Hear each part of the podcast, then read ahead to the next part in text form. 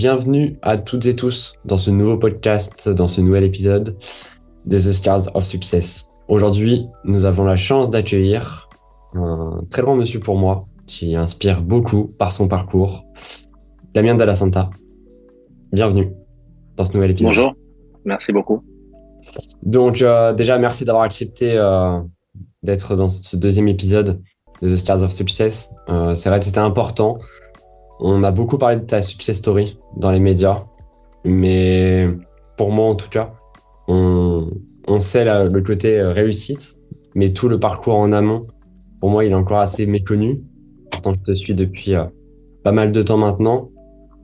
Du coup, est-ce que tu peux te présenter d'abord, voilà, euh, qui es-tu, qu'est-ce que tu fais dans la vie, tes fonctions et, ce que tu as fait en études et ton travail actuel Ok, ok. Déjà, juste euh, success story, on n'y est pas encore. Je n'ai pas gagné la Champions League encore, donc il y a, y a encore du, du, du, chemin avant de parler de, de success story. Mais c'est vrai que j'ai accepté ta sollicitation parce que, comme, comme je t'ai dit, j'ai vraiment trouvé original cette, euh, cet angle d'attaque et, et c'est vrai que c'est un sujet qui est un petit peu tabou ou même des fois nous entre professionnels on n'en parle pas toujours.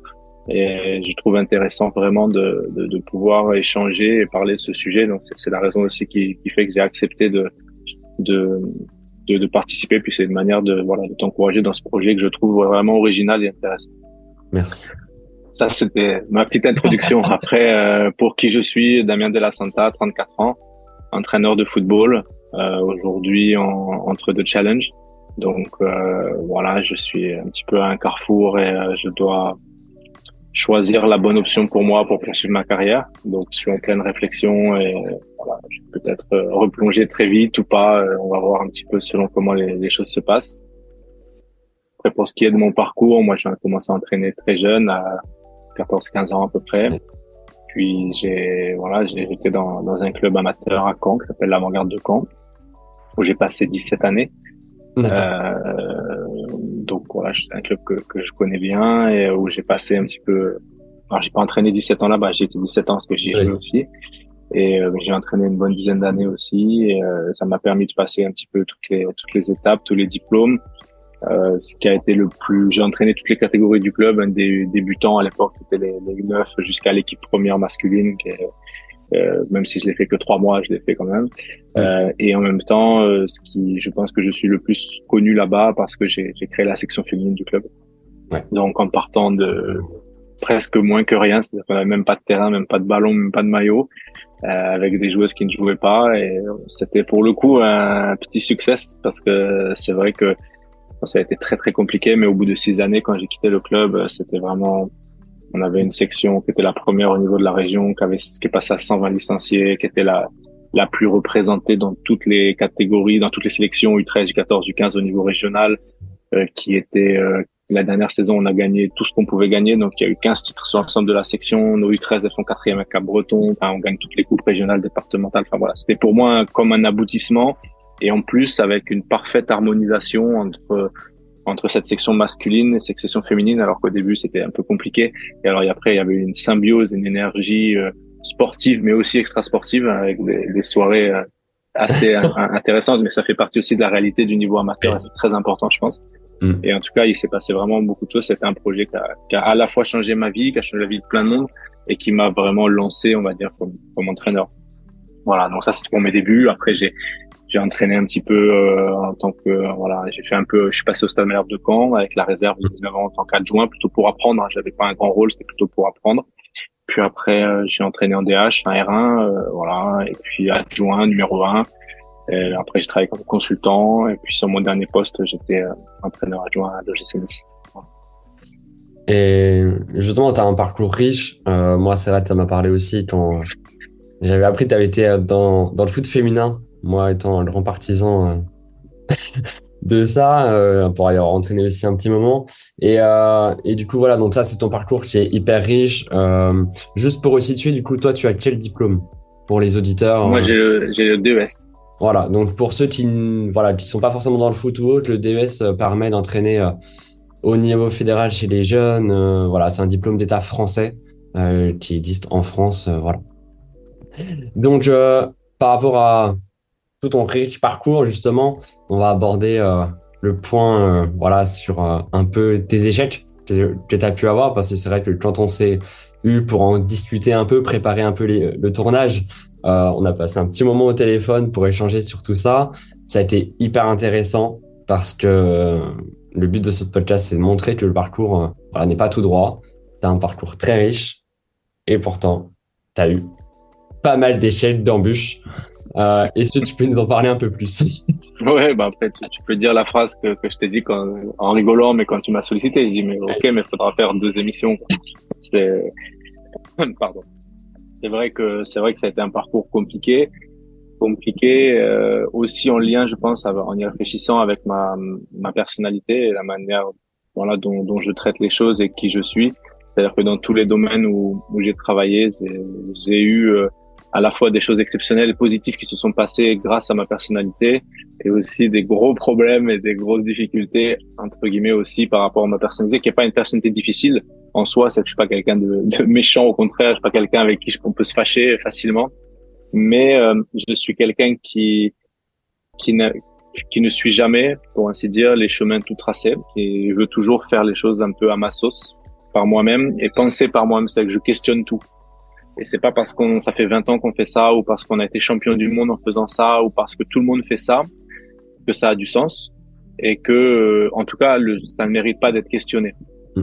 Euh, et donc euh, par rapport à ça, mais forcément quand on qui plus est on est jeune parce que même aujourd'hui à 34 ans je suis un jeune entraîneur. Quand à 18 ans ou 19 j'avais 19 ans j'étais entraîneur de l'équipe première euh, à Caen, euh, j'étais très jeune. Quand à, même à 22 ans ou 21 ans, j'étais à la tête de la section féminine et que, que voilà, on jouait. J'étais très jeune. Même en arrivant à 30 ans, euh, enfin 31 ans ou je sais plus à, Nice comme entraîneur euh, adjoint chez les pros, ça reste jeune.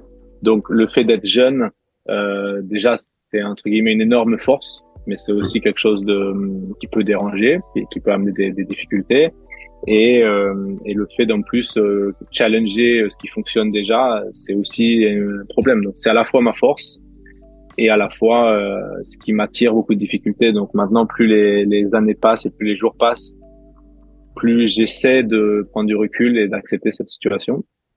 Mais euh, entre guillemets, voilà, je pense que l'un ne va pas sans l'autre. Je pense que de toute façon, les, les chemins sont toujours très difficiles et très longs pour tout le monde.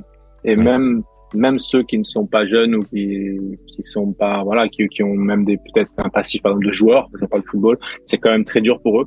Donc on est dans un milieu qui est très dur.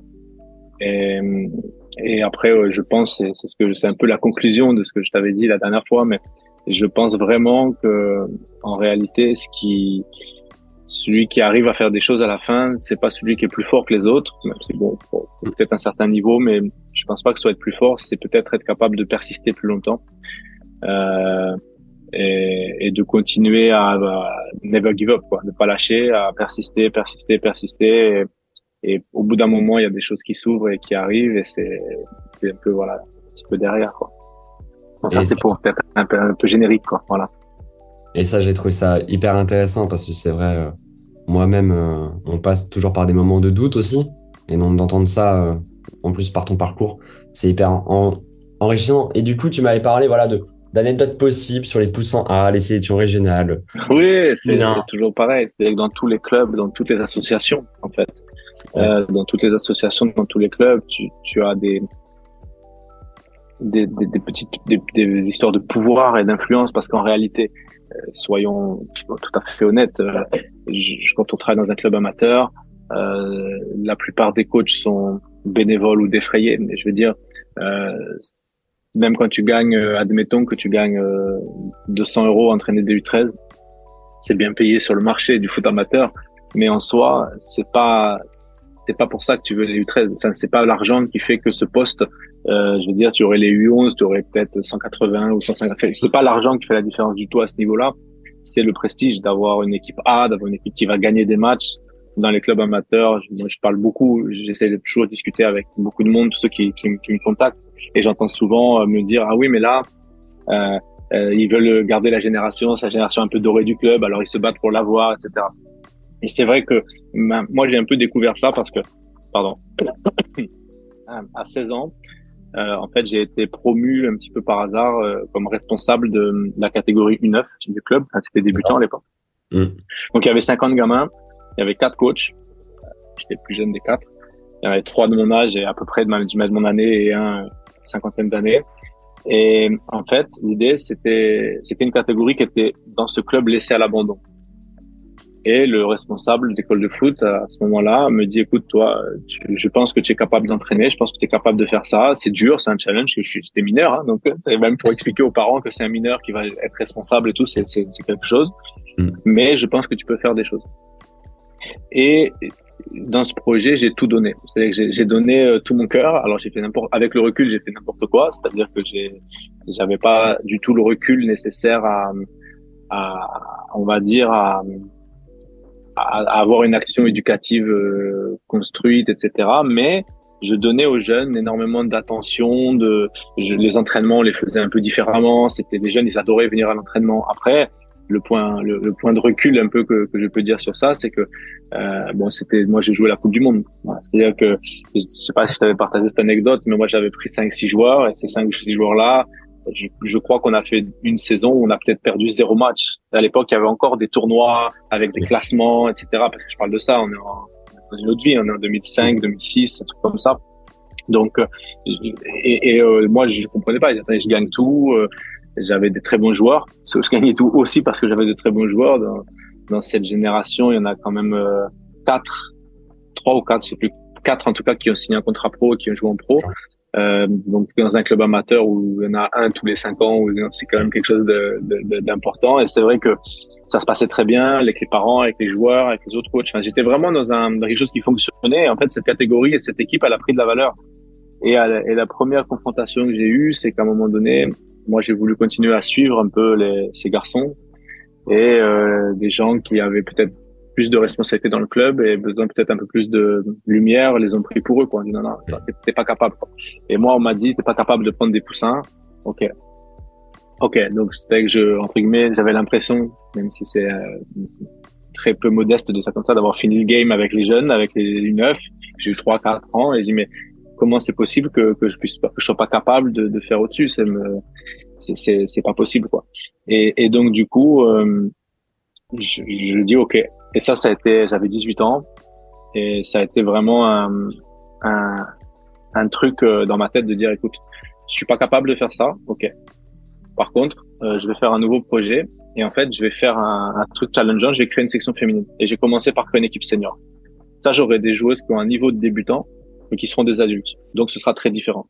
Et donc, mmh. j'avais des joueuses de, forcément beaucoup plus vieilles que moi aussi. Hein. Moi, moi j'avais 18, 19, donc euh, j'avais des joueuses beaucoup plus vieilles que moi. Et là, c'est pareil, ça a été euh, les filles euh, amenées dans une époque, pareil, aujourd'hui, le foot féminin, c'est c'est pas, on n'y est pas encore arrivé, mais c'est quand même aujourd'hui un club qui crée une féminine, c'est normal. Mmh. À cette époque, c'était vu comme bizarre. Nous, il y avait euh, 10, 10, clubs dans le département, dont euh, 8 avec que du, une équipe seulement de foot à 7 et rien, quoi. C'était le désert. Et le fait d'amener ce projet, euh, ce qui s'est passé, c'est que bon, mon, mon responsable école de foot à ce moment-là euh, m'a engueulé fort en me disant mais n'importe quoi, qu'est-ce que tu vas faire dans ce projet, nanana. Pour l'ironie de l'histoire, c'est un de mes meilleurs amis, on est très très proches et, euh, il a entraîné l'équipe première, il a pris ma succession quand je suis parti. c'est voilà, pour la petite histoire, mais ça n'empêchait pas qu'on puisse être amis. Mais en tout cas, c'est on s'est fâché sur ce sujet-là. Et le comité directeur, en fait, a, a il me l'a, il me l'a avoué après, des années après, il m'a dit, écoute, euh, lui, on va lui dire oui. Comme ça, il va aller se planter. Et quand il sera planté, il reviendra, on en fera ce qu'on veut et on lui montrera qu'il avait tort. C'était le plan. Et le plan commençait à bien se passer, c'est-à-dire que au foot, on a des codes et je me souviens, j'avais fait des journées d'essai, des journées découvertes. Et j'avais, euh, j'avais euh, donc prospecter, communiquer, activer tous mes réseaux, etc. pour essayer d'avoir des joueuses qui viennent essayer de séduire, de convaincre pour venir jouer, quoi. Et euh, arrive, euh, je me rappelle, c'était mercredi 16h. Arrive 16h. Donc forcément, tous les gens du club, c'était l'attraction, quoi. Les femmes vont venir ici, jouer au foot, voilà. Peut-être lui, il va se planter d'ailleurs, ça va être bien. Donc tout le monde vient, en fait. Et, et j'arrive. Et 16h05, zéro joueuse. Oui, parce que nous, quand on a des codes, si on dit 16 heures d'entraînement, c'est 16 heures sur le terrain. Parce que nous, on fait du foot. Quoi. Mais les joueurs, 16 heures, c'est bon, on rendez-vous vers 16 heures, puis on joue au foot après. Quoi. Ces filles, elles savaient pas. quoi. Et à 16h30, j'avais 20 ou 15 ou 20. En plus, ça venait par groupe parce que elles venaient avec les copines, etc. Donc en fait, déjà, me rappelle, il y avait une joueuse, elle s'est entraînée avec des bottes, des bottes en, cuir, quoi. vraiment, c'était un truc incroyable. Donc, ça avait attiré beaucoup de moqueries, mais quand cette équipe, elle a commencé à gagner des matchs et, et en fait, j'ai, ben, on était dans une région où il y avait deux clubs historiques. Il y avait Condé-sur-Noireau, qui était en D1 et puis en D2, mais qui était un très, très gros club féminin. Et Cormel-le-Royal, qui était juste à côté de Caen et qui lui aussi avait un historique en D2, en D1 euh, et c'était deux clubs à ce moment-là qui évoluaient en D2, mais de toute façon c'était simple, c'est-à-dire dans toute la région, dès que des joueuses étaient bonnes, elles allaient dans un de ces deux clubs. C'était un peu coupé géographiquement en deux, et puis quand ça se passait mal dans l'un, elles allaient dans l'autre. Mais euh, de voilà, il y avait que ça. Et nous, en fait, moi j'avais la chance d'être sur Caen, d'être, euh, on va dire, ouais, d'être dans un terrain où il y en avait un terrain synthétique qui arrivait un petit peu aussi, qui était les autres clubs n'avaient pas, d'être dans le campus universitaire donc, qui peut être aussi un atout qu'on a. Donc, fallait tisser un partenariat avec la fac. Il y avait quand même tout à construire. Et euh, surtout, on avait un savoir-faire dans ce club. Selon mon évaluation, c'est que notre qualité d'éducateur et de manière de travailler était très supérieure euh, à ce que pouvaient proposer les autres clubs en normes d'entraînement, en normes de staff, etc., etc. Euh, pour donner des exemples, euh, je ça c'est aussi une anecdote sympa. Moi, je, je travaillais déjà avec la vidéo en 2008 sur des féminines à 7. Tu vois Je me faisais moquer. Hein. Je me faisais moquer. L'ironie du sort, c'est que ce club a été après racheté par euh, une société euh, dont le concept était basé sur la vidéo. C'était de faire une sorte de football manager en, en, fait. Euh, voilà, en vrai. Donc, euh, tout était filmé. Donc, en fait, la, la, de toute façon, dans ce club, tout le monde a utilisé la vidéo après. Mais le fait de l'avoir fait plus tôt, ça m'a fait entre guillemets des, des, des problèmes, des, des, petites moqueries, des petites choses, des petits voilà. Et euh, voilà, donc c'est euh, c'est donc ce projet s'est développé et après euh, au début on n'était pas pris au sérieux et puis en fait on doublait d'effectifs quasiment chaque année et puis au bout d'un moment on a commencé à et comme on proposait autre chose vraiment un autre contenu, une autre approche, un autre esprit qui n'était pas celui de la guerre, qui n'était pas celui de et en fait, on a commencé à devenir attrayant. Et on a commencé à récupérer toutes les meilleures joueuses du, du niveau départemental. Puis des clubs un peu fusionnés avec nous parce qu'on avait une plus grosse structure. On pouvait offrir d'autres choses. Et euh, on a commencé à faire quelques exploits, quelques trucs, euh, quelques trucs. Euh, je rappelle, on a fait un parcours au Coupe de France. Euh, aujourd'hui, avec le recul, je comprends pas comment c'est possible. C'est-à-dire que je, je te donne un, exemple. On gagne contre un adversaire 3-2 si cet adversaire perd 16-1 contre une équipe, et nous, on joue contre l'équipe qui leur a mis 16 ans, on les bat 2-1 ou 3-1, je sais plus, on les bat 2-1 ou 2-0, même on les bat 2-0, on se qualifie en Coupe de France à leur dépens et on y va, quoi. Euh, c'est, aujourd'hui, quand je vois les noms des joueuses que j'ai mis sur le papier, sans leur manquer de respect, je les adore. Hein. Mais en plus, à ce moment-là, dans leur première année de foot à 11, d'aller jouer à un 64e ou 32e de Coupe de France, c'est, lunaire. Enfin, c'est c'est c'est un truc incroyable. Donc ça a été euh, donc ça ça a été des choses un peu fondatrices. On a commencé à parler de nous, à tirer un peu. Voilà. Puis il y a eu un président qui est arrivé, qui a beaucoup cru au projet, qui a mis des moyens financiers euh, euh, et et pas que financiers. Dans les filles comme les garçons. Les filles vont jouer sur le terrain d'honneur, sur le terrain principal. Puis euh, l'équipe senior, elles auront les mêmes droits, donc elles auront le, le passe-coute à la fin. Tout, enfin, je sais pas tous ces petits détails. Si je paye un stage aux garçons, je vais payer un stage aux filles. Alors ça, ça a été fantastique parce que derrière, ça a accéléré tout. Et euh, nos équipes de jeunes, bah bon, les premières années, c'est pas dur, on prenait 10-0 tous les week-ends. Et en fait, euh, à la fin du projet, on mettait 10-0 à tout le monde. donc, euh, donc voilà, donc ça a été, ouais, ça a été semé d'embûches. il fallait se battre contre l'interne, c'est-à-dire contre les gens après qui étaient pas contents que ça marche parce que si on donne aux filles, ben, on donne moins aux garçons.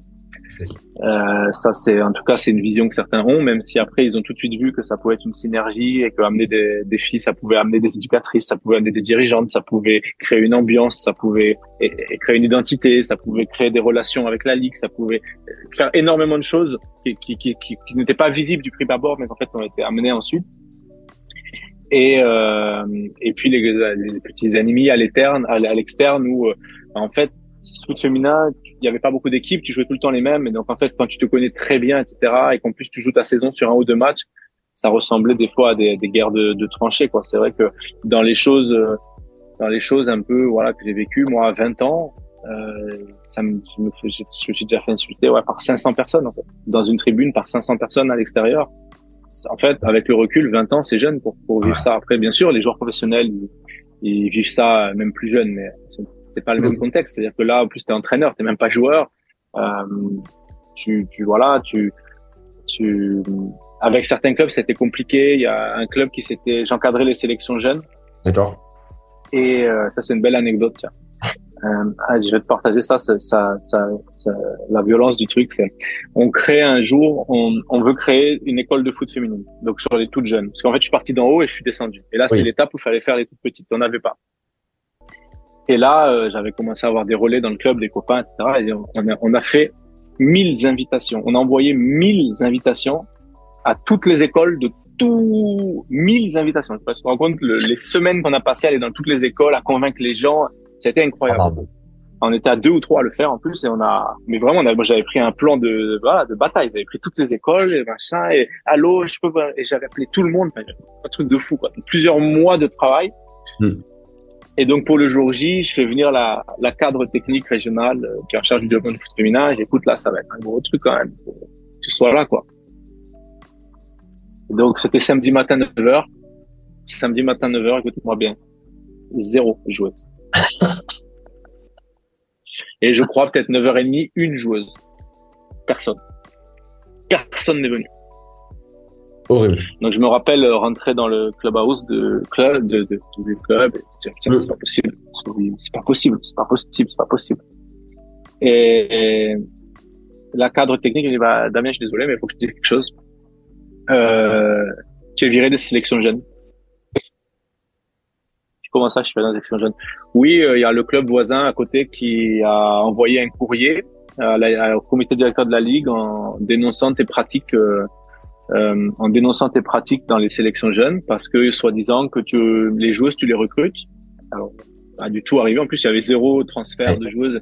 Donc, euh, le comité directeur euh, a décidé unilatéralement de te suspendre de tes fonctions. Et en fait, donc là, depuis le premier jour, je me fais virer sélection euh, régionale. C'est quoi ce truc quoi Puis après, tu voilà, tu, tu tu, tu creuses. Bon, bah, peut-être que les joueurs c'était juste pas le bon moment et que après de, après on a réussi à avoir des jeunes. Donc peut-être qu'on s'était pas bien pris, je sais pas. Ou après on a travaillé différemment, on a travaillé plus qualitativement, on a fait des partenariats avec quelques écoles seulement dans le quartier à côté pour et ça a mieux marché en fait. Puis après le, le temps a fait que c'était devenu plus naturel et c'était peut-être pas juste le bon moment. Et puis pour cette sélection en fait c'est des joueuses du, du, gros club à côté qui avaient menacé leur entraîneur. On dit ouais mais vous euh, de toute façon si vous continuez à nous faire ça, bah nous on va aller jouer à côté parce que Damien il est un bon entraîneur. Et en fait juste ça ça a suffi pour déclencher un coup. Voilà lui il est dangereux, on va le le blacklister. Donc après très vite au bout de deux trois semaines, moi je m'étais rendu là-bas, je me suis carrément déplacé là-bas, j'ai attrapé le président là-bas euh, sur le parking, je dis mais tu fais quoi? C'est quoi ton histoire? Non, il y a doit y avoir un malentendu, mais c'est quoi le malentendu? Il faut le régler vite parce que je vais pas rigoler. puis en fait, ça c'est tout de suite. Euh, bon après, c'est bon, je m'en occupe. Il a appelé, il a dit non non, euh, hop remettez-le, on s'est on s'est trompé, machin. Donc au final, euh, là, on parle, je parle ça, c'était en 2010, je crois. Donc euh, voilà, c'est c'est des, des, étapes où tu te dis putain, tu tu, tu travailles des mois et que t'as zéro joueuse à la fin, ou que quand tu tu gravis tous tes échelons et que ton ton parce qu'il faut être honnête, quand tu es un éducateur comme moi et à ce moment-là et que tu peux aller encadrer la sélection régionale, c'est l'équipe de France, c'est la Coupe du Monde. C'est quelque chose qui est immense en fait. Euh, c'est quelque chose qui est immense. Euh, moi, je le vivais comme ça, quoi. Je le vivais comme voilà. En plus, nous, on était choisi, on était sélectionné par rapport à nos compétences, donc c'était vraiment, euh, voilà, c'était vraiment pour moi une sélection comme si un joueur était sélectionné. C'était un truc très important pour moi. Donc oui, il y a eu ce genre de, de petits échecs euh, dans, dans, ce club amateur qui en soi aujourd'hui peuvent paraître être des petites choses, mais qui quand on a 18, 20 ans et, et qu'on débute et qu'on n'a pas de recul et qu'on met toute son énergie dans un projet, c'est très très compliqué en fait. Et là à tout moment on peut se dire bon c'est bon j'arrête quoi, j'arrête. Puis en fait euh, on persiste, puis après derrière on passe à l'étape suivante, à l'étape suivante et, et en fait dans tous les trucs il y a des obstacles. Quoi. Euh, je voulais passer mon BE mais j'ai pas d'argent et le club voulait pas payer. Bah tu fais quoi? Hmm. Voilà, tu fais quoi? Bon ben écoute euh, c'est pas dur, hein. le BE c'est 3000 euros 1500 euros de tronc commun, 1500 euros, parce qu'il y avait c'est l'ancien BE hein, avec le tronc commun. Et, en fait, bah, tu vois que le tronc commun, tu peux le passer euh, en candidat libre. Bon, mais j'ai acheté trois livres à la Fnac à 50 euros et hop, et puis j'ai passé l'examen en candidat libre. D'ailleurs, pour l'anecdote, et le sujet du tronc commun, enfin, il y a plusieurs, il y a un écrit, un oral, etc. Et à l'écrit, c'est votre président vient vous voir pour développer la pratique féminine dans votre sport. Moi, j'ai eu 8, tout va bien. Donc, j'ai eu 8, mais bon, ça avait marché dans la vraie vie, mais à l'examen, j'ai eu 8, quoi. Après, à l'oral, j'avais eu 19 ou 20, donc ça s'était bien passé et j'avais eu mon tronc commun. Mais c'est, voilà, comme quoi aussi, l'ironie du sort, des fois, on reçoit des feedbacks négatifs. C'est-à-dire que sur le papier, ça marche pas.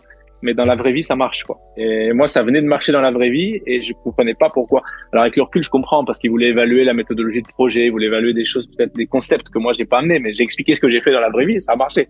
Donc, on peut pas dire que ça marche pas non plus, mais euh, c'est sûr que j'avais pas mis une partie évaluation du projet, j'avais pas mis. Donc, c'est aussi pour euh, relativiser des fois entre donc voilà, après c'était donc voilà et puis après c'était économiser de l'argent, aller chiner de l'argent à la mairie, euh, au truc pour avoir les 1500 euros pour payer ce, ce BE quoi. C'était donc ouais, c'est après toutes les petites étapes quand on est dans des petits clubs qu'il faut qu'il faut passer hein, qu'il faut passer. C'est ça et puis euh, puis voilà comme tu l'as dit, enfin puis pour revenir moi sur le zéro enfin 1000 invitations, zéro joueuse. Moi, pour être passé aussi par la création d'une session féminine. Alors moi, j'avais fait dans le sens inverse de toi. J'avais commencé par les petites pour aller mmh. vers le haut. Euh, on passe un temps fou. Et comme tu l'as dit, c'est de l'énergie qu'on met à fond. Et que quand on se retrouve dans une telle situation, franchement, ouais, c'est euh, c'est très, très, très surprenant. Mais voilà, malheureusement, comme tu l'as dit, euh, euh, on ne plaît pas à tout le monde. Et, et voilà, tout le monde ne veut pas que notre réussite. Mais après, j'ai remarqué des choses, c'est que les clubs, quand j'ai joué en foot à 7, les clubs du foot à 7, ils m'aimaient pas et j'avais les copains dans les clubs à 11, quoi. Puis après, on est monté à 11 les clubs du foot à 7, c'était fini, on était copains maintenant. Puis après, c'est les clubs du bas de tableau foot à 11 qui m'aimaient pas.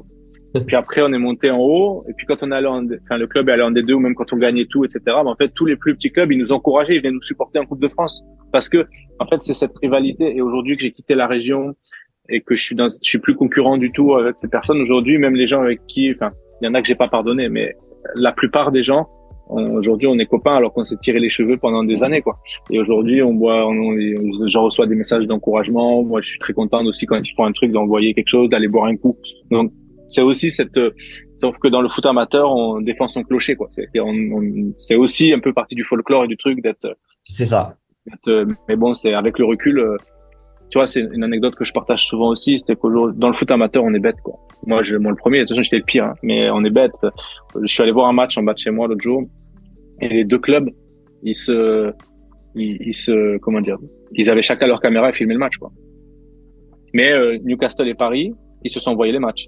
Ouais. Et Newcastle, ils ont appelé Paris, ils ont dit tiens, je te donne mes matchs, et Paris, je te donne mes matchs, comme ça, on s'arrange.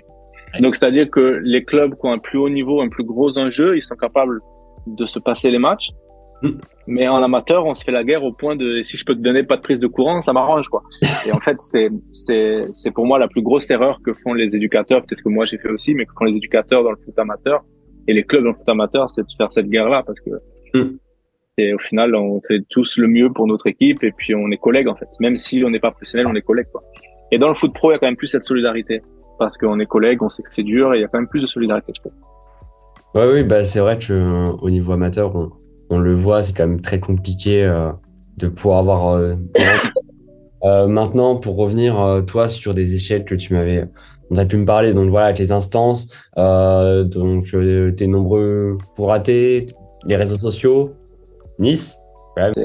C'est à un moment donné, moi, là, on est plusieurs années après, et j'ai voulu, donc, j'étais en DH, et j'étais pas à ma place. C'est-à-dire que en même temps, je travaillais comme consultant et des fois, j'allais dans des clubs euh, qui jouaient peut-être la Coupe d'Europe ou des choses comme ça et les joueurs ils me suppliaient, vraiment, c'est peut-être le mot fort, mais en tout cas, ils me disaient, vas-y, reste encore cinq minutes, s'il te plaît, montre-moi ça, montre-moi ça. Je me rappelle d'un club, un, tir, un tireur de coup franc, dans un top club français. S'il te plaît, montre-moi, vas-y, on refait en deux.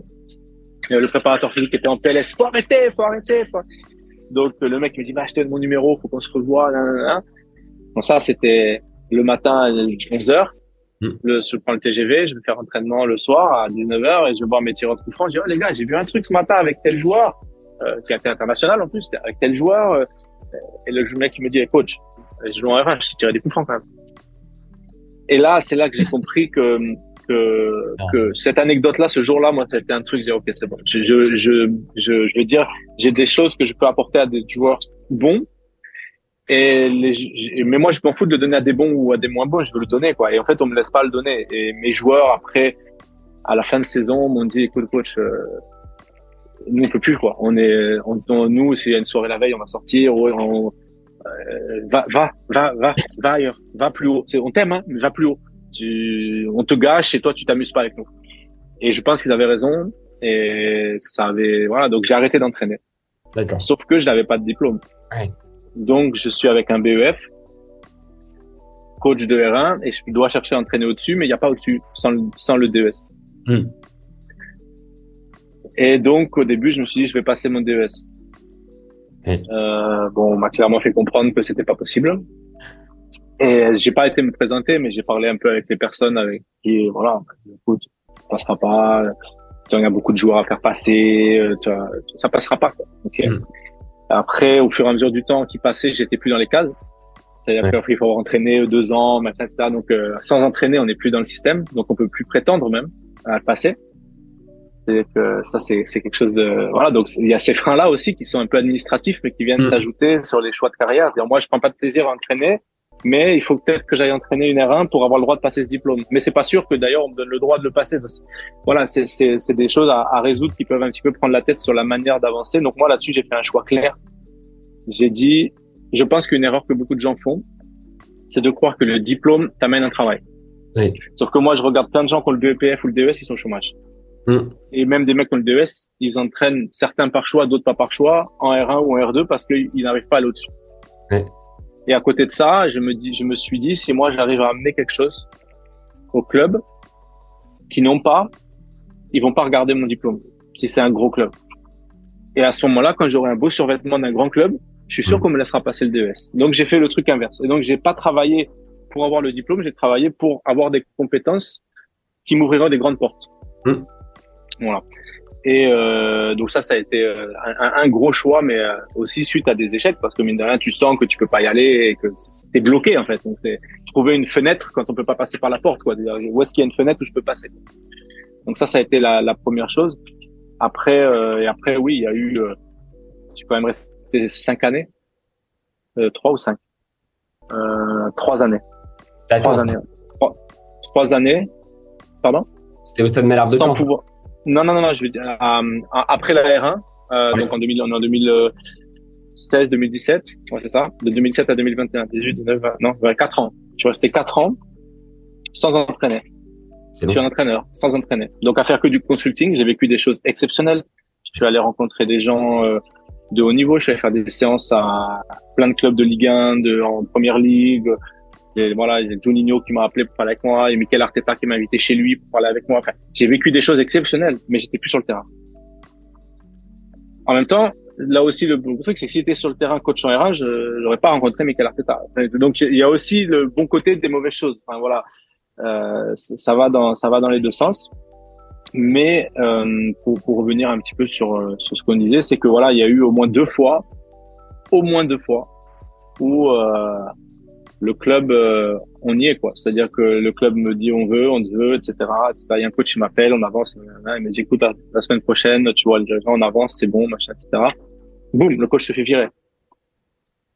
Euh, il y a un autre coach qui me dit ouais, tiens, tu vas faire ça, ça, ça, etc. Et puis pareil. Euh, du jour au lendemain, euh, telle personne a refusé, c'est mort. Et, donc il y a eu deux ou trois fois où j'avais de bons espoirs, les entretiens s'étaient bien passés, les choses, etc. Et pam, ça ne se fait pas. Et tu dis mais je vais jamais rentrer dans ce truc en fait. D'ailleurs, l'anecdote c'est que quand j'étais à Caen, et à un moment donné, ça c'est beaucoup plus vieux, en 2000, euh, je parle de ça en 2008, je pense, ça va être vérifiable 2008 ou 2009 les dates. Euh, à un moment donné, ils, ils étaient euh, euh, sixième de Ligue 1 à la trêve de janvier. Et ils me disent, euh, au centre de formation, on me dit, écoute Damien, on va te prendre pour développer la section féminine du club. Donc on va te faire un contrat. Donc on a tout discuté, hein, le contrat, tout machin. Tu, tu vas venir travailler ici. Euh, j'ai fait le projet, tout machin. Sauf que ce même club, il finit 18e à la, il perd à la dernière journée, il descend. Donc il m'appelle à la fin de saison, il me dit écoute Damien, moi je vais arrêter mes études et tout en plus. Il me dit Damien, écoute, tu as bien compris que là le budget va être divisé par deux, que le coach il va prendre un million d'euros, donc il va pas là. Donc on, on, on, arrête quoi. Et là du coup tu te, retrouves entre guillemets sans rien dans le sens où tu croyais. Et ça, ça, ça arrivait peut-être euh, ouais huit dix fois dans ma dans, dans ma carrière quoi. Et puis même voilà même euh, après Nice est venu un peu par hasard. J'ai travaillé comme consultant pour eux. Et malgré ça, euh, après, il me dit, ouais, si ça se passe bien, en juin, on te prend. Donc, ça se passe très bien. Et en juin, pas de nouvelles. Juillet, pas de nouvelles. Août, pas de nouvelles. Et puis, en fait, c'était pas le bon moment pour me faire venir. Et puis après, finalement, peut-être au moment où j'étais en train d'abandonner dans ma tête, dire, bon, bah, ça va passer à autre chose. Hop, là, ils m'ont appelé. Damien, tu peux venir? et tout. voilà. Donc, euh, donc oui, il y a, y a, y a des, tas de d'échecs comme ça euh, sur euh, sur ouais sur des, des choses où on croit que ça va marcher et, et ça marche pas. Après, des choses difficiles, même ce mercato, hein, ce mercato c'est un enfer. clairement, clairement, moi j'ai cassé Nice en février. Mmh. Donc, moi, je savais qu'entre février et juin, il se passerait rien parce que ça change, ça change pas. Donc, j'ai attendu le mois de juin. J'ai une première proposition avec un, dans une division inférieure, mais avec un, un des coachs qui sera dans le top français dans les années à venir. C'est vraiment un top, top coach et voilà, qui a déjà eu des propositions en Ligue 1 et qu'on aura d'autres et donc qui, qui me propose d'être son premier adjoint, qui me, voilà, qui, qui, qui, veut à tout prix que je sois là et qui me laisse du temps. Moi, je suis un peu dubitatif. Je suis très enchanté de travailler avec lui très enchanté de d'avoir ces responsabilités là avec lui. Et en même temps un peu sur le fait de descendre un peu de niveau un peu dans le doute. Donc je prends un peu de temps. Ensuite arrive euh, une autre offre d'un club de Ligue 1 un grand coach qui m'appelle qui me dit Damien euh, voilà je vais à tout prix travailler avec toi. Je signe lundi il faut que tu viennes avec moi. Euh, et un club anglais qui m'appelle et qui me dit voilà Damien je veux je, enfin, on est intéressé par ton profil. Donc j'ai fait deux entretiens là. Déjà la différence elle est là. J'ai fait deux entretiens de une heure et demie et de deux heures et demie sur le deuxième sur place là-bas. Et seulement après ça on m'a dit on te veut. Donc euh, on a beaucoup, voilà, on m'a beaucoup évalué pour euh, aller là-bas par rapport peut-être à en France où on m'a plus recruté sur mon nom, mon CV ou, ou, par recommandation ou par je sais pas. ça c'est une différence importante. Donc bon, je refuse les, je refuse euh, on va dire, les offres, euh, les, les, offres en France, étant donné que celle en Angleterre est vraiment exceptionnelle.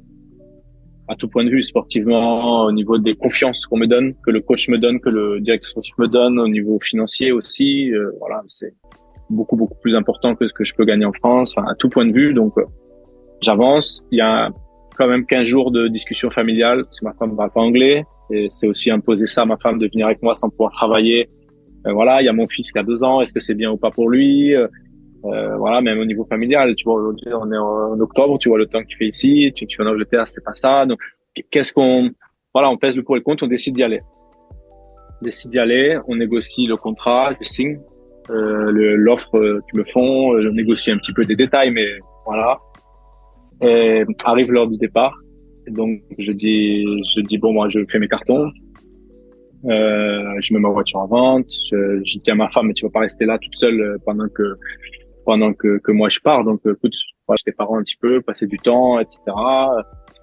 Bref, euh, ça c'est le mercredi. Et je dois partir le vendredi. Le jeudi, on m'appelle, on me dit Damien, on a un gros problème. Le gouvernement anglais a refusé de t'octroyer le permis de travail. Donc, il y a une clause dans le contrat qui annule euh, ah pardon, c'est bon, j'ai un double appel. Le, qui, qui annule, euh, en fait, la clause annule le, le, le contrat. Hmm. Et donc, euh, ben désolé. Horrible. Voilà. Et donc là, on est, en, on est en fin de mercato, on est au début août. Donc en France, c'est trop tard. De toute façon, j'avais refusé. Et en France, quand on refuse, on te reprend pas après. Hmm. Donc, tu te retrouves à la fin de la bataille où il y a plus d'opportunités. Et voilà, tu, tu, tu, laisses passer une chance exceptionnelle. Et, et je sais qu'aujourd'hui, en plus, je peux pas y retourner comme ça. Donc, euh, euh, ça, c'est un échec dur parce que parce que déjà j'ai envie d'entraîner. Donc euh, de dire déjà quelques temps sans être sur le terrain, c'est dur. D'avoir presque l'offre, presque de ses rêves qui arrivent et de pas pouvoir la faire. Tu vois. D'en même temps, d'avoir refusé des très belles offres en France, de pas avoir pu les prendre aussi. Euh, et puis euh, euh, petite mise à jour, voilà. Et puis là derrière, il y a un club français qui qui est venu un peu avec me chercher, parler avec moi, qui qui me dit ok, on va y aller, la, la direction, la présidence, etc., etc. Et puis qui depuis désormais, ça va faire 15 jours, est décédé, ne donne plus de nouvelles. Et donc, euh, c'est pas, peut-être on va m'appeler dans une heure et je vais y aller, mais c'est quand même bizarre qu'on me laisse attendre si longtemps. Donc, mm. d'avoir des choses où les, les, voyances sont au vert, où tout est OK et où ça se fait pas, ça existe aussi, quoi. Maintenant, ça fait partie, voilà, je veux juste dire, ça fait partie du milieu, c'est partie du foot. Quand je raconte cette histoire, il s'agit pas pour moi de me plaindre ou de, ou de, voilà, ou de, d'attirer de, la pitié ou autre. C'est même la chance. Moi, c'est ce que j'essaye de me dire, d'avoir la chance d'avoir tel grand coach qui t'appelle ou tel grand club qui t'appelle, sachant que moi, je sais d'où je viens, c'est-à-dire du plus bas niveau possible. Euh, c'est fantastique. Maintenant, la vie fait que aujourd'hui, il y a des réalités qui font que bah, il faut travailler. Et puis j'ai envie déjà, et puis parce qu'il faut aussi gagner de l'argent pour vivre. Euh, donc, euh, bien sûr, c'est pas agréable, mais après, c'est voilà, je dis pas ça pour me plaindre, mais c'était intéressant de partager et de peut-être des gens qui voient de loin dire ouais bah lui en fait là tous les clubs le veulent machin non. Euh, les clubs ok ils contactent ok je connais beaucoup de monde mais c'est toujours très très compliqué. Il peut y avoir des coups durs qu'on qu'on voit pas venir quoi. Donc euh, donc la réalité c'est c'est que voilà c'était l'occasion de partager de montrer je pourrais parler encore cinq heures sur le truc sur tous les les choses qui sont voilà qui sont qui sont difficiles et qui sont même parfois euh, injustes mais il n'y a pas de justice en fait. Donc il y a peut-être en je sais pas si c'est en conclusion, mais quelqu'un qui m'a qui m'inspire beaucoup, qui m'a beaucoup inspiré, ça m'a qui m'a beaucoup aidé, c'est Aurel San. Euh, on a on a un point commun, c'est qu'on vient à peu près de la même ville, mais au-delà de ça, on a un très gros point commun sur notre parcours. C'est-à-dire que la série qu'il fait euh, sur euh, Amazon, c'est très intéressant de la regarder parce que il y a plusieurs leçons dedans. Il y a Déjà, au début, bon, il galère, ça comme tous, tous les entraîneurs amateurs, on l'a fait, donc on fait avec nos moyens, des petits trucs, avec nos idées, etc. On est dans notre monde, on peut se faire un peu moquer parce qu'on est à part, etc. Et puis, au bout d'un moment, ça commence à marcher, et il y a un, tournant dans cette série où, à un moment donné, il est sûr que ça, c'est sûr que c'est son jour, quoi. C'est-à-dire qu'il va se confronter à Paris avec les meilleurs rappeurs, il y a tous les grands noms qui sont là, et lui, il est persuadé quand il y va que c'est un winner et qu'il va gagner, quoi. Et il arrive, il se fait éliminer au premier tour et tout le monde se fout de sa gueule et sorti quoi. Et en fait retour à la case départ. Et donc il prend une première claque. Puis après, tout d'un coup ça marche. Et au moment où ça marche, il y a tous les problèmes des choses qu'il avait dit il y a deux ou trois ans qui ressurgissent. Ça aussi, ça arrive dans le foot à chaque fois. Donc tu dois traverser ça. Et des choses qui me qui m'amusent, c'est que euh, par exemple son premier concert, il fait jouer des gens euh, sur scène aux jeux vidéo. Ça marche pas. Donc il arrête et puis en plus on se fout de lui. Moi je suis allé voir son dernier concert et il fait monter des gens jouer aux jeux vidéo et c'est un génie et c'est un carton. les paroles avec lesquelles il s'était fait moquer de lui euh, quand il avait perdu au premier tour sur le concours, en fait, c'est des paroles d'un et ça marche. C'est-à-dire que des fois, c'était pas que c'était pas bon ce qu'il faisait, c'est que c'était pas le bon moment. Hmm. Et je pense que dans le foot, c'est des choses qui peuvent arriver. Et encore plus quand, comme moi, on travaille sur des choses un peu spécifiques, comme les préférences motrices, qui sont pas encore euh, en fait, les gens maintenant les connaissent mais savent pas quoi en faire. Ou sur les coups de pied arrêtés, ou en France, on croit beaucoup que c'est juste, bah, faut être concentré, faut être grand et faut y avoir envie et ça marche, quoi. Et qui, on n'a pas encore saisi la dimension tactique qu'il y a derrière. Mais forcément, euh, l'heure elle est pas bonne, quoi. Voilà, l'heure est pas venue encore. Donc c'est aussi peut-être que c'est pas un problème de, de choses à faire, c'est peut-être juste un problème de timing. Et donc euh, euh moi, quand je faisais la vidéo en 2008, c'était peut-être pas le bon contexte en féminine à 7 et c'était pas la bonne année. Mais moi, ça m'a au moins permis de développer cette vidéo, de développer des compétences qui me servent aujourd'hui. Et mmh. mine de rien, ces joueuses, elles, elles étaient contentes de bénéficier de ça en 2008. Euh, elles disaient, nous, c'est exceptionnel, on voit nos matchs et tout. Donc, en fait, c'est pas, c'est jamais perdu. Mmh. C'est jamais perdu. C'est, même ces échecs-là, ils sont pas perdus parce qu'après, ils servent, quoi. Et après, ça donne de la force, ça donne de, voilà, ça donne de l'espoir, de la force. C'est ça, parce qu'en plus, pour, euh, pour situer aussi pour euh, nos auditeurs et auditrices, euh, donc toi, tu es spécialisé coup de pied. Euh, entre, autres, ouais. entre, autres, Mais pas que dans cette case, voilà. Non, non. Après, c'est pas, il y a les gens, ils croient que je. C'est un tout. voilà, c'est ça.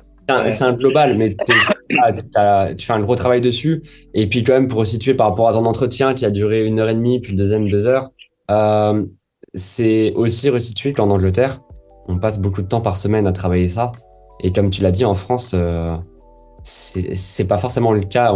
On, y passe moins de temps en tout cas. Et, et je, voilà, je pense qu'en effet, comme toi, c'est un moment de timing. C'est pas encore le cas, mais ça va venir petit à petit. Mais en tout cas, sur ça, je trouve que euh, la première ligue et le championnat anglais, euh, de façon euh, générale, sont quand même assez précurseurs sur le sujet. Oui, c'est qu'ils sont un petit peu en avance sur les manières de travailler. Après, c'est ça, c'est qu'en fait, aujourd'hui, la seule chose, c'est que les clubs, ils y passent du temps. On peut pas dire qu'ils s'en foutent, on peut pas dire qu'ils y passent pas de temps. Ils y passent du temps, ils y passent de l'attention. Hmm. Mais comme c'est quelque chose qui est, qui est pas étudié, euh, veux dire, dans les diplômes fédéraux, on passe une demi-journée et puis c'est tout, et que c'est, c'est pas quelque chose qui a été creusé. et qui a encore ces grandes croyances fondamentales qui disent qu'un coup de pied arrêté, bah, c'est de la chance. Il faut un bon tireur, faut un bon joueur de tête, et il faut de la chance et de l'envie. Tant que ça, ça n'aura pas été dépassé, pour se rendre compte de dire tiens quand euh, pourquoi on va jouer à deux pourquoi on va jouer à trois pourquoi on va faire un bloc? Aujourd'hui ouais on fait des blocs mais pourquoi on fait un bloc? À quoi ça sert de faire un bloc? Hein? Est-ce que c'est euh, faut pas tout le temps faire? Enfin d'aller dans une expertise tactique des choses tout d'un coup je, je sais que quand ce jour va se passer tous les clubs prendront en tout cas soit prendront quelqu'un soit formeront quelqu'un de leur staff sur ce sujet pour aller plus loin. Euh, il y a des il y a quand même quelques clubs qui le font. J'ai regardé je suis allé voir Arsenal Lens euh, mmh. hier avant-hier là. Euh, à Lens, ils n'ont pas un spécialiste, mais c'est travaillé. Ce qu'ils font, c'est très travaillé, c'est très poussé. Après, il y, a, des petites choses qui pourraient faire passer des caps, mais c'est pas du hasard non plus, quoi. Mais euh, après, bon, là, ça fait partie des clubs, je pense, en avance en France. Mm. Mais euh, même des clubs qui sont pas performants, ils y passent du temps, mais c'est peut-être ils n'ont pas encore la conscience, ces clubs, de comment on peut vraiment passer un cap là-dessus, quoi.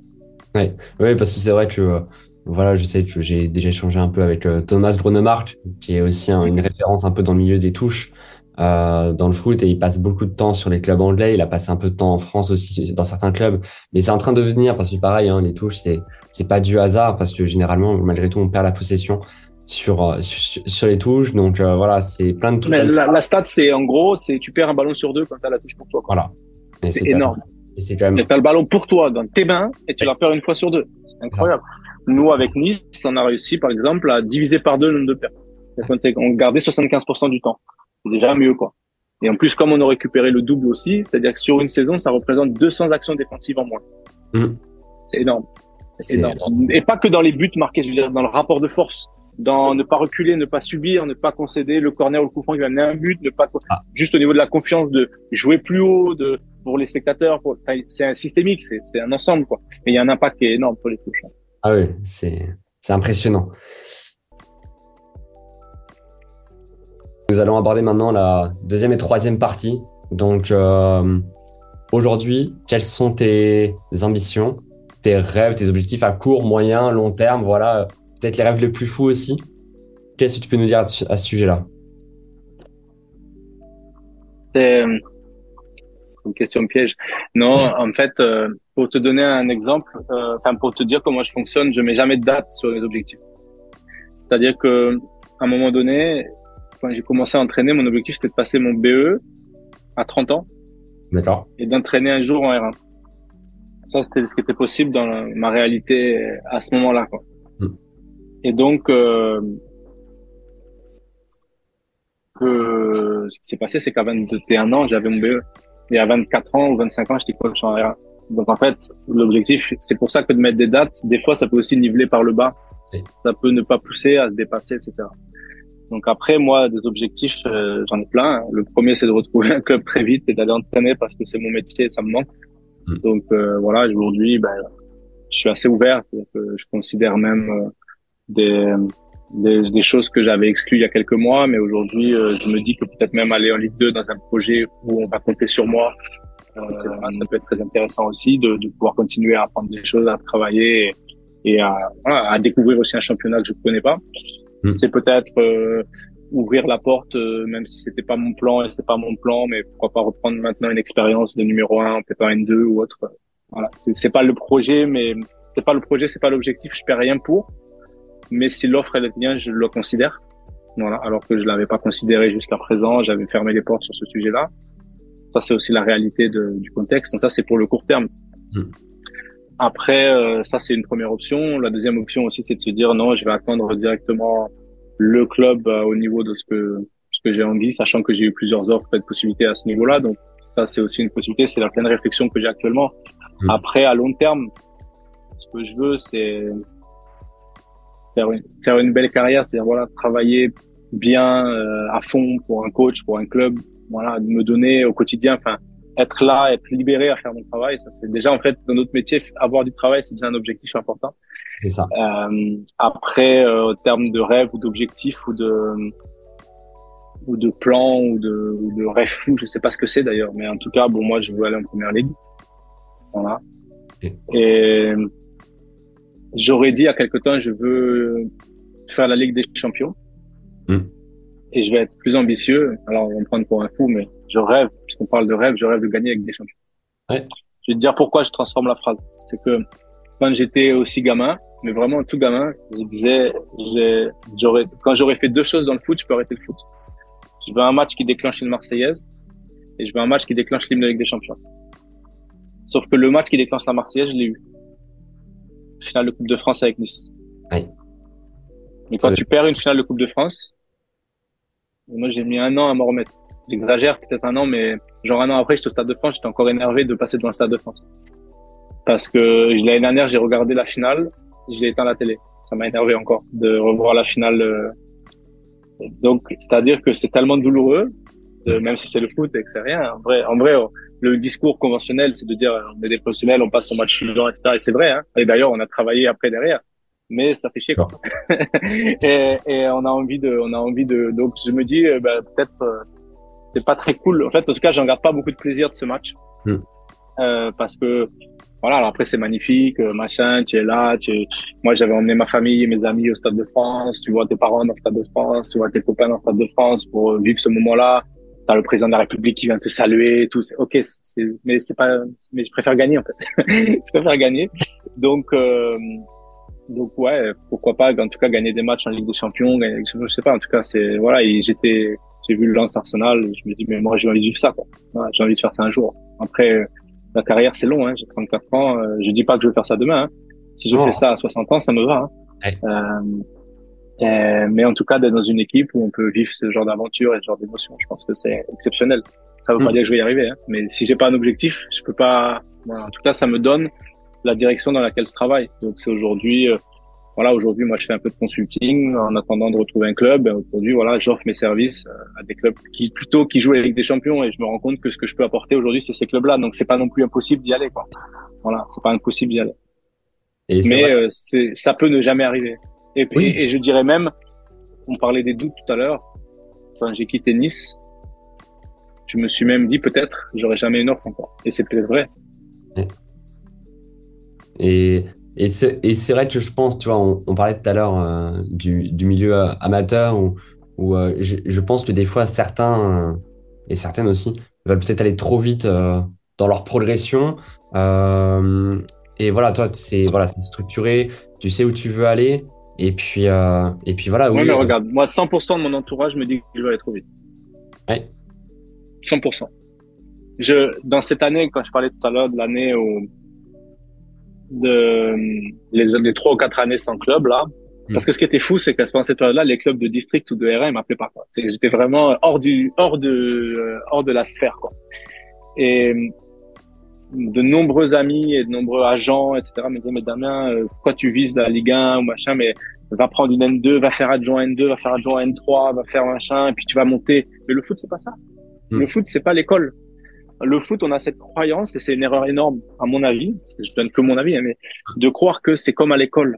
C'est-à-dire que euh, tu travailles bien, donc tu vas passer en CM1, puis en CM2, puis en 6e. Genre, tu vas gagner la N3, tu vas aller en N2, tu vas aller en N1, tu vas euh, peut-être, euh, comment dire, voilà, tu, tu, es le premier, du, tu as le major de promotion au BE1, tu es le meilleur coach. Non, pas du tout, pas du tout, pas du tout.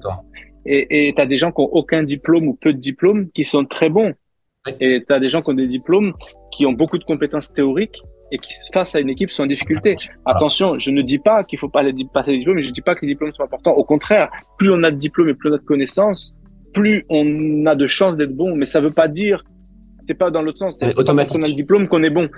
C'est pas parce qu'on a le diplôme qu'on a cette légitimité. Hum. Maintenant, on peut avoir ce même niveau euh, avec ou sans diplôme. La preuve, c'est qu'on parlait tout à l'heure du DES, je l'ai passé en validation des acquis de l'expérience. Mmh. C'est-à-dire que moi, je me suis je me suis réveillé un matin, j'avais pas mon DES, je me suis réveillé le lendemain matin, je l'avais, j'avais rien changé.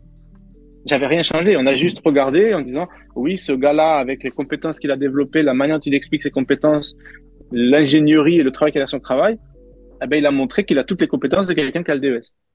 Mm. Mais ça veut pas dire que je suis meilleur au contraire. Euh, limite là, en ce moment, j'entraîne moins qu'avant, donc je suis peut-être même moins fort parce que j'entraîne moins quoi. Donc, euh, donc euh, ça, ça c'est important. C'est-à-dire que il faut mm. des diplômes, il faut l'information, c'est très important.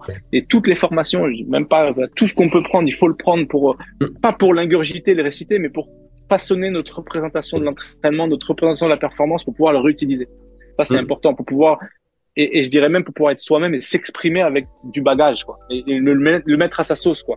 C'est, on, on peut pas, voilà, on peut pas aller euh, faire à manger si on va pas acheter les, aliments, quoi. Voilà. Mais euh, les aliments, on n'est pas obligé de l'acheter dans le meilleur supermarché bio du coin. On peut en acheter partout des aliments. Hein. Alors c'est sûr, si on a cela, c'est bien, mais on peut peut-être aller compléter chez le petit épicier du coin qui a une poudre bien spécifique ou et, et, compléter les choses pour faire sa recette à soi.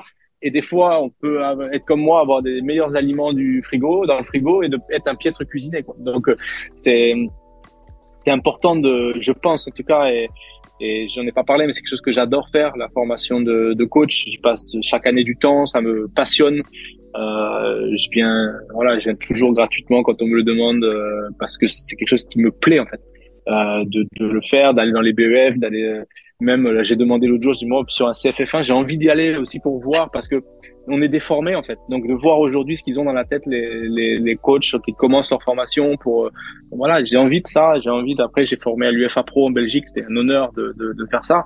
Donc en fait à tous les niveaux, j'ai eu des expériences qui m'ont plu mais c'est toujours riche et inspirant de rencontrer des gens, de voir des, des, des feedbacks et donc euh, bon, je, je, digresse un peu mais pour revenir à, à ce qu'on était au départ, c'est que je sais même plus où on était au départ. Tu parlais des diplômes au départ, c'est ça non? Diplôme et puis après voilà c'était ton rêve euh, tout ce que ouais voilà mon rêve c'est ça voilà c'était d'aller bon d'aller là-haut après peut-être je le redis hein, avec beaucoup d'humilité peut-être demain je ne plus jamais hmm. mais c'est pas le même métier d'entraîner en R1 c'est pas le même métier que d'entraîner en 17 nationaux et c'est pas le même métier que d'être adjoint ou d'être entraîneur en Ligue 1 hmm. mais il y a des gens qui sont des excellents entraîneurs en Ligue 1 je pense qu'ils n'arriveraient pas à entraîner des U13 dans un club amateur hmm. c'est pas possible et je pense que il y a des compétences qui sont spécifiques. C'est pas le même métier, quoi. Et euh, je veux dire, c'est pas le même métier de travailler à Nice où tu as un, staff conséquent que dans certains autres clubs, même en Ligue 1, où tu as un staff à 4. Mmh. Euh, c'est pas le même métier en fait. Donc euh, c'est à partir du moment où tu as compris ça, je pense que tu vas développer tes compétences et que tes compétences, elles vont aller comme une pièce de puzzle, elles vont aller dans un projet. Mmh. Euh, voilà. Alors bien sûr, c'est très clair. Si tu comprends pas le jeu, tu peux pas aller en Ligue 1. C'est pas possible. Enfin, c'est possible, mais c'est pas, c'est pas, c'est pas le meilleur chemin, quoi. C'est, mais je veux dire, quelqu'un qui aurait des, des compétences très spécifiques et particulières, il a une valeur sur le marché. Euh, c'est pour ça que dans le foot, on a, il y a une chose que je combats, c'est le mimétisme. Mmh. Alors c'est ancré comme jamais dans le foot. Mais euh, moi, j'ai des gens qui m'ont dit, oui, bah, euh, t'as vu, euh, j'ai fait des préférences motrices comme toi, j'ai fait de la R1 comme toi, donc ton prochain club sera Nice. Et ils y croyaient, mais c'est pas possible. C'est pas possible. Tu peux pas faire ça parce que tu, le chemin de chaque joueur ou de chaque coach est unique. Mmh, c'est ça. Et l'opportunité qui va se présenter, elle est unique. Peut-être que demain, tu vas croiser une personne qui va parler de toi à une personne et que toi, tu, tu vas être intéressant peut-être sur un seul sujet. Tu vas parler de sortie de balle ou de je sais pas quoi et que ça va attirer l'attention de quelqu'un et que il y aura quelqu'un qui aura besoin de quelqu'un sur les sorties de balle justement et que, l'opportunité elle viendra. Et peut-être que cette personne-là elle entraînera en N2 et que l'année d'après en Ligue 1 ou l'inverse et on peut pas savoir. Donc le, le pour le, le, conseil que je donnerais moi que je donne aux coachs quand on contacte souvent c'est de pas copier les autres en fait. Oui. Parce que si on copie les autres, c'est mort. Déjà, ils, eux, ils n'y arrivent pas tous, mais si on fait... après, c'est de voilà, de prendre, de, pour pouvoir devenir la meilleure version de soi-même, de rencontrer du monde, et après, les choses elles se font. Voilà, ouais, c'est vrai, c'est hyper important de souligner euh, d'être, euh, de garder, enfin voilà, de d'apprendre, d'échanger, de se former aussi pour euh, avoir sa propre philosophie, savoir ce que là on veut aller. parce que moi, étant encore dans le milieu amateur, voilà, je me rends compte qu'il y en a beaucoup encore de, de coachs qui veulent imiter euh, Klopp, Guardiola, qui veulent imiter celui-ci. Et en fait, non, enfin, ça va être dans les échanges que je peux avoir. Euh, voilà, c'est ce qu'il faut ressortir, c'est que on est tous différents et on a tous des parcours différents. Voilà, ça peut nous inspirer, comme tu l'as dit. Je pense que je, je, peux partager quelque chose. je pense que je trahis pas un secret, j'espère. Mais j'ai parlé avec Franck Hez euh, il y a quelques mois et je lui demande un peu euh, c'est quoi le secret? C'est pas ça la question, mais c'est un peu ça l'idée. Et il me dit, il me dit la seule chose c'est que je suis moi-même. Hmm. Il me dit je te parle, je suis moi-même. Je parle au journaliste, je suis moi-même. Je parle à la femme de ménage, je suis moi-même. Je parle au joueur, je suis moi-même. Et c'est quelque chose qui transpire quand on regarde. Quand on le regarde, en fait, il est en Ligue des Champions. T'as l'impression il a toujours fait ça toute sa vie. Mais en fait, parce qu'il est lui-même. Il est dernier, il gagne le match. Enfin, il, gagne, il, gagne, il perd les premiers matchs, il gagne les matchs. Il est lui-même. Donc en fait, t'as l'impression que ça dégage une cohérence parce qu'il joue pas un rôle. Et et je pense que pourquoi je dis ça, c'est que si ce coach-là qui plus est, enfin, j'en pense le plus grand bien, mais ce coach-là est, qui est, à ce niveau-là, il arrive. Nous, en foot amateur, on peut être nous-mêmes. C'est exactement ça. C'est exactement ça. Euh, c'est euh, c'est impressionnant. Moi, je me rappelle d'une anecdote de, de Nagelsmann avant le PSG l'année dernière contre le Bayern, euh, qui était euh, pareil, j'étais hyper décontracté euh, au bord de la pelouse parce que c'était c'était lui-même. Et je pense qu'il faut absolument garder ce truc-là, d'être d'être soi-même. Et, et justement pour par rapport à ton rêve, voilà, de, de pouvoir disputer, gagner des champions, la première ligue. Et je, et je te le souhaite. Avec, et par rapport à ton passé, qu'on a évoqué sur, le, sur la première partie, euh, toi justement, comment t'es-tu de ton passé aujourd'hui pour viser ça et te donner les armes euh, un peu pour, euh, pour réussir parce que tu as eu, voilà, as eu plein d'échecs. As eu plein d'échecs. Aussi, voilà, comment te sers-tu de ce passé-là aujourd'hui pour en faire une force? Après, je pense que c'est le travail. C'est-à-dire que je pense que une de mes forces, c'est une capacité, la capacité de travail. Et ce qu'on n'a pas dit tout à l'heure, c'est que dans tout ce parcours foot. J'avais un parcours dans la vie ordinaire aussi en parallèle. Et d'ailleurs, c'est assez intéressant que les gens, à part quand ça a été médiatisé, mais en fait, les gens ne savaient pas que j'avais une, une carrière dans le foot ou dans l'autre domaine. Mm. Euh, L'un et l'autre, en fait, c'était hermétique.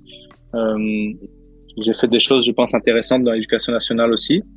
Euh, quand, voilà, j'ai eu J'étais, j'ai commencé CPE, j'ai passé beaucoup d'échelons, j'ai fait, après, j'étais responsable de la formation de tous les CPE de l'académie. C'est pareil, j'avais 30, 30 ans, hein, j'étais jeune. Euh, j'ai fait des missions pour le ministère, j'ai fait des missions pour le rectorat, pour le recteur. Enfin, j'ai eu beaucoup de choses euh, intéressantes qui me sont venues. Et en fait, dans l'éducation, les gens me disaient, mais quelle carrière magnifique. Mais ce qu'ils ne savaient pas, c'est que je passais déjà 20 heures ou 30 heures à côté à faire du foot, quoi. Et les gens dans le foot qui me voyaient faire consultant, euh, pour tel ou tel ou tel club en Angleterre ou en France parce que je mettais pas mal de choses, pas tout, mais je mettais pas mal de choses sur les réseaux sociaux, etc. à ce moment-là. Euh, les jeunes disaient, ouais, mais quelle carrière dans le foot, comment tu fais pour tout faire? Je dis, mais les gars, vous savez pas que j'ai fait 35 ou 40 heures à côté dans l'éducation. Donc c'est vraiment, euh, c'est vraiment, voilà, quelque chose de, de, de, de beaucoup, beaucoup, beaucoup travailler.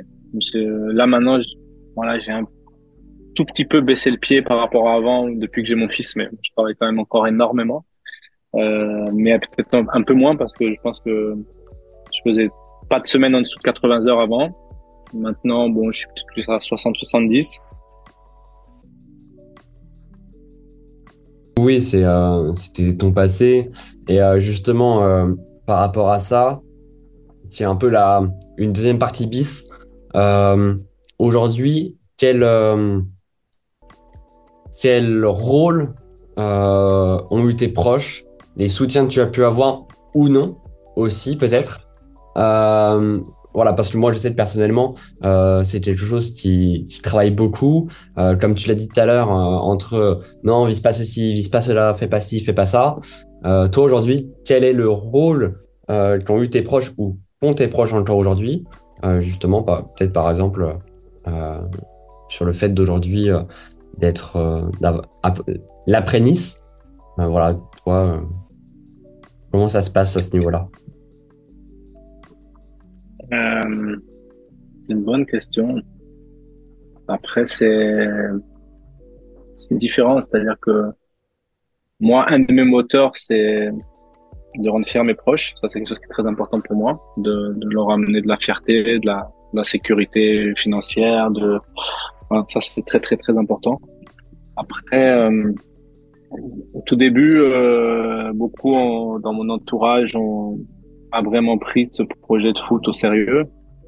Donc euh, voilà, toute ma famille ou mes amis ou autres, pourquoi toi ou pas un autre ou euh, oui mais tu, tu rêves quoi, tu es en arriver éveillé, etc., etc.